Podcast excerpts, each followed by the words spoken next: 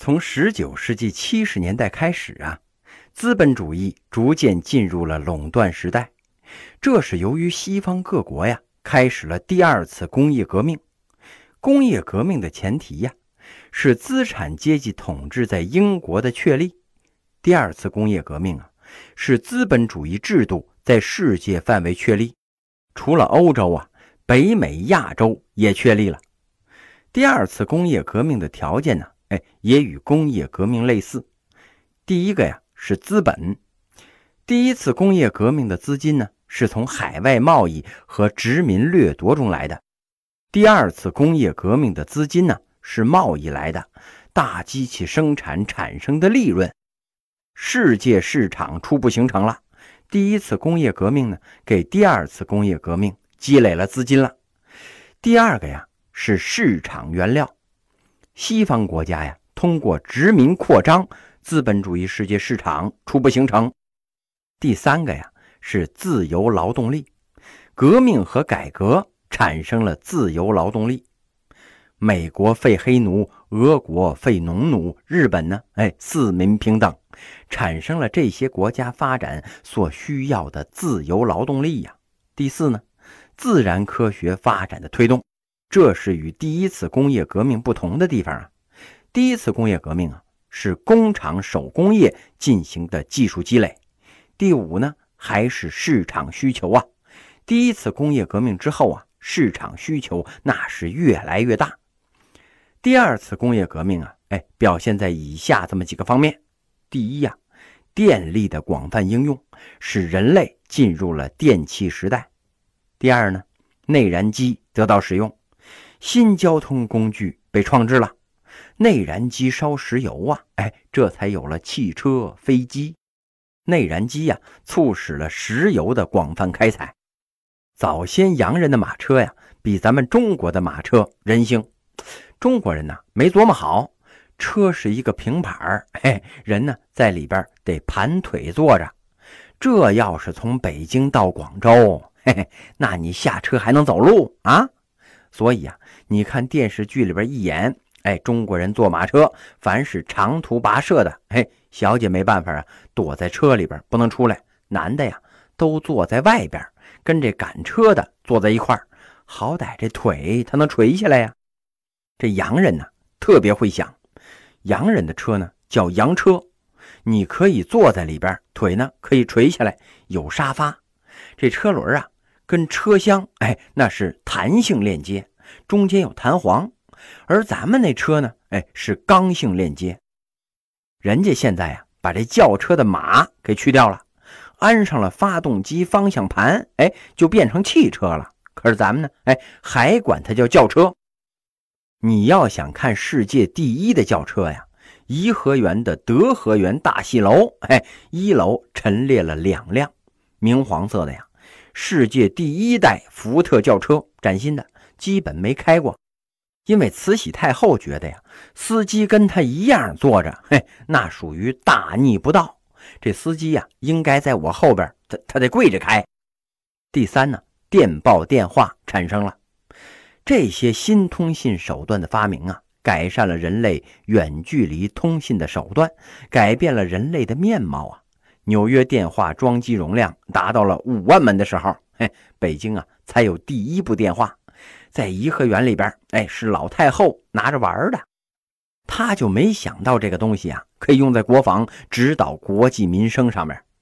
紫禁城里边装电话，哎，是一九一一年以后溥仪小朝廷那会儿了。这溥仪呀，好洋玩意儿。在宫里边骑车吃西餐穿西装，哎，剪了辫子装上了电话。第四啊，化学工业创立了，诺贝尔发明了炸药，这是典型的化学工业呀。炸药跟火药啊，嘿，那是两回事啊。抗日战争的时候啊，根据地民兵埋的地雷通常是炸不死日本鬼子的，因为里边装的呀是火药，跟那礼花的原理一样。鬼子一踩，呲呲一喷，嘿嘿，鬼子满脸黑，吓得够呛，那就完事儿了。地雷要能爆炸呀，得装炸药。这诺贝尔那是真缺德呀！嘿，你发明这玩意儿干嘛呀？人家本来呀是想用来开矿修路，他没想到人类一拿到这个东西啊，首先用来自相残杀，所以啊，诺贝尔很痛苦。临终之前呢，他把两百万美元的遗产作为基金，奖励自然科学的发展呢。诺贝尔遗嘱里边的奖项啊，只有物理、化学、医学、文学、和平。经济学奖啊，是一九六八年设立的，而这和平奖呢，在他的遗嘱里边那就有了。那会儿啊，两百万美元，嘿，得合着现在几个亿吧。中国人呢，少有得这诺贝尔奖的。你看我们啊，我们学着全世界、银河系乃至是全宇宙里边，哎，最难的数理化呀。现在的高中生的数学水平呢，到美国那都能教书了。我们掌握了这么难的数理化，为什么没得这诺贝尔奖呢？这跟中国人背弃文化传统有关呢。先贤有云呢：“学贵大成，不贵小用。大成者参与天地，小用者谋利济公。”我们现在啊，对不能马上变成钱的东西不感兴趣，发明一个东西，专利一卖，哎，这钱马上就来了，这活才爱干呢。你看那个诺贝尔奖，年轻人获得的极少。日本获得诺贝尔奖的那个呃汤川秀树，当年呢四十二岁，已经很年轻了。一般都是白发苍苍，干一辈子才能研究出一项成果来获奖。这在中国呀，几乎是不可能的。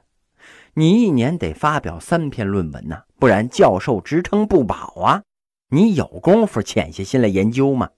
陈景润搁今天呢，嘿，下岗八百六十回了。第二次工业革命和第一次工业革命相比啊，嘿，有不同点。第一次工业革命呢是技术革新，第二次工业革命啊是科学创造。科学和技术在英文和中文里边啊都是一个词儿，只不过呢咱们喜欢把科学和技术放在一块儿讲，其实啊是两码事儿。我发明了一个机器啊。放在窗户上，一下雨自动关窗户，哎，能获诺贝尔奖吗？这可能啊，哎，能获得我爱科学奖，属于是小发明、小制造。但是这马上就可以变成钱呢，很多装修公司啊都采用这个东西了。今天说我们中国呀，很重视理科，并不对，我们重视工科，不是理科。学数学有什么用啊？你要学建筑盖大楼，哎，这个能挣钱呢。我们现在特别重视的呀是技术，看一个国家理论科学的水平啊，诺贝尔奖是一个重要的指标啊。再一个呢，每年在美国科学、英国自然这两份杂志上发表的论文量有多少，这也是一个指标啊。据说呀。中国只要是在那上面发表了一篇论文，哎，差不多呢就能评上中科院院士了。我们一年发表的数量啊，远远的少于日本，可能是人家日本那个英语说的比我们好，哎，所以发表的多呀。第二次工业革命之后啊，发展最快的国家是美国和德国。美国从第二次工业革命开始啊，就成为了世界经济的领跑者了。第三次科技革命是，哎，现在呢，第四次浪潮，它还是蒸汽时代啊，是英国领跑；电气时代、核能时代、信息时代，那都是美国领跑了。另外啊，日本是两次工业革命交叉进行的国家，发展速度快啊，因为它直接采用了最新的技术。按照我们现在时髦的词儿呢，哎，就是避免了重复建设。你做的好的，哎，我照搬过来。我上小学那会儿啊，学校哎都是那个土操场啊，用机器夯实了。我们一踩呢，那浮土那可就扬起来了。北京啊，一年刮两场风，哎，一场呢刮半年。胡同里边整天黄土弥漫呢，全是我们学校操场惹的祸。那会儿啊，一年四季就一身衣裳，不过年换什么衣裳啊？回家拿这个掸子掸掸土，明天还得穿呢。洗了，嘿，那你就甭出门了。时间一长啊，胡同里的邻居受不了了，说：“你们那操场你修一修吧。”好啊，铺上沥青，这回呀倒是不起土了。小孩竟是折胳膊折腿的，整天架着个拐来了。嘿，那小孩他多淘啊！今天呢，都铺塑胶了，但是铺塑胶的时候啊，沥青要铲掉。你要是不铲，这太阳一照，底下可就化了。但是铺塑胶的时候啊，沥青要铲掉。你要是不铲，太阳一照，那底下就化了，塑胶那就不平了，它能不崴脚吗？这个就叫重复建设。你如果直接铺塑胶呢，就省了铺沥青和铲沥青的钱了，那该多好啊！日本呢，就是直接在黄土地上铺塑胶的干法。第二次工业革命啊，和第一次工业革命的影响那是相同的，但是表现不一样。首先呢。都推动和促进了生产力的发展。第一次工业革命啊，进入到了蒸汽时代；第二次工业革命呢，进入到了电气时代。第二啊，资本主义生产关系进行了调整了。第一次工业革命进入到自由资本主义阶段，第二次工业革命啊，进入了垄断阶段。第三呢，既促进了资本主义的发展和调整，又促进了社会主义运动的发展呢。社会主义运动的发展呢，表现在第一次工业革命之后，马克思主义诞生了；第二次工业革命之后呢，列宁主义诞生了。列宁主义呀，叫帝国时代的马克思主义。第四啊，推动城市化进程。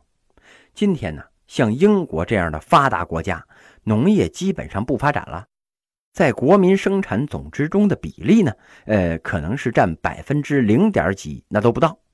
英国的农业呀，都是贵族农业，自家办一个农场。我喝的奶呀，嘿，是农场里边那牛挤出来的；我吃的鸡蛋呢，是家里边养鸡场的鸡下的。我不吃外边的，外边的有害呀。我自给自足，哎，为自己服务。二十世纪九十年代初的英国农业呀，嘿，产值不如英语多。英语一年呢，给英国挣七亿英镑，农业呀，嘿，可能挣不了这么多钱。几年之后啊，听说这个英国钢铁业的产值不如摇滚乐多了，这个国家呀，完全过渡到了第三产业服务产业为主了。第五呢，资本主义世界市场得到了发展。第一次工业革命之后啊，资本主义世界市场初步形成；第二次工业革命之后啊，最终完全确立了。第二次工业革命之后啊。主要资本主义国家进入到了垄断阶段，生产和资本呢高度集中，就产生了垄断了。为什么第一次工业革命之后不会出现呃生产和资本的高度集中呢？因为第一次工业革命啊，首先发生在棉纺织部门，投资量小，技术含量低呀。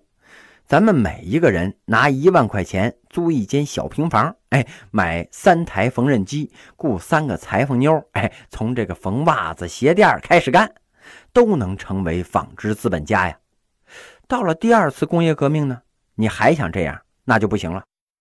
你说，哎，想办一个炼油厂，你拿出十万块钱，连买个钻头那都不够啊。所以啊，必须合资搞股份，大家呀都是股东，我呢。被选举成为董事长兼 CEO，然后啊，你们就甭管了。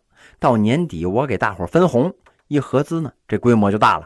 有了钱了，就可以把隔壁给吞掉，把隔壁的隔壁吞掉，这规模呢是越来越大。所以，生产和资本高度集中的原因呢，在于生产的发展。这是大机器工业本身对于生产一体化的要求啊。第一次工业革命的时候啊。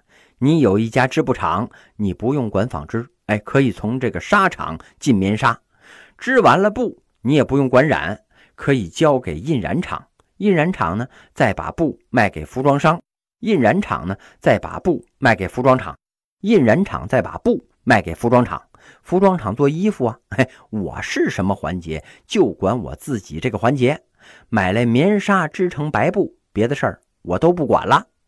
有个上家，有个下家，哎，所以呢，这种工业基本上抓住一个环节那就可以了。到了大机器工业时代啊，我做一辆汽车，用丰田的轮本田的壳，宝马的方向盘，奔驰的发动机，完全不配套，嘿，这车开起来那就很悬了，走一路，嘿，那得捡一路零件啊。所以啊，要求生产必须是一体化。这种一体化呀，必然会导致垄断的出现。你像这个一八七三年的经济危机，凡是能活下来的呀，全是大企业，带垄断性的企业。资本家们从中认识到了垄断的必要性，规模才能出效益呀。这垄断组织形成之后啊，发挥了这样一个作用：第一呢，调整了生产关系。资本主义社会的固有矛盾呢？是生产的社会化跟生产资料私人占有之间的矛盾，就是哎，我们说生产的无政府状态，而垄断组织在一定程度上啊，可以克服生产的无政府状态。比如咱们原来都是这个纺织资本家的时候，哎，大家呀无序的竞争。现在呢，咱们变成了一个公司了，最起码在咱们公司内部，哎，有了一个统一的规划。服装有多少个牌子？你数得过来吗？你数这个，那真是没事找事干。可能这统计局，嘿，那都没统计。所以这服装行业的竞争呢，哎，肯定是无序的。车子有多少个牌子？哎，那就能数得过来。世界名牌轿车有几个牌子？哎，俩巴掌肯定数得过来呀。飞机的牌子，哎，更不能像服装那么多了。这就涉及一个企业内部的调整问题了。实际上啊，就是标志着资本主义企业的现代化。中国的乡镇企业是典型的家族式企业，所以呢，富不过三代呀。现在中国的乡镇企业一般富不过当代，自己这辈儿那就垮掉了。我是总经理，我媳妇儿是副总，我小舅子出纳，我小姨子会计，我妈是董事长，我爸是名誉董事长。这种家族企业呀，用的全是自己家里的人。开除谁，那我都不舍得呀。所以呀，谁在我这儿都不好好干，最后这个企业那是肯定完蛋呢。现代企业呀是股份制企业，发行股票，所有的持股人呢都是企业的老板。你在微软干呢，不是给比尔盖茨干，是给你自己干的。每个微软的员工啊都持有股票啊，大家都是这个企业的主人呢。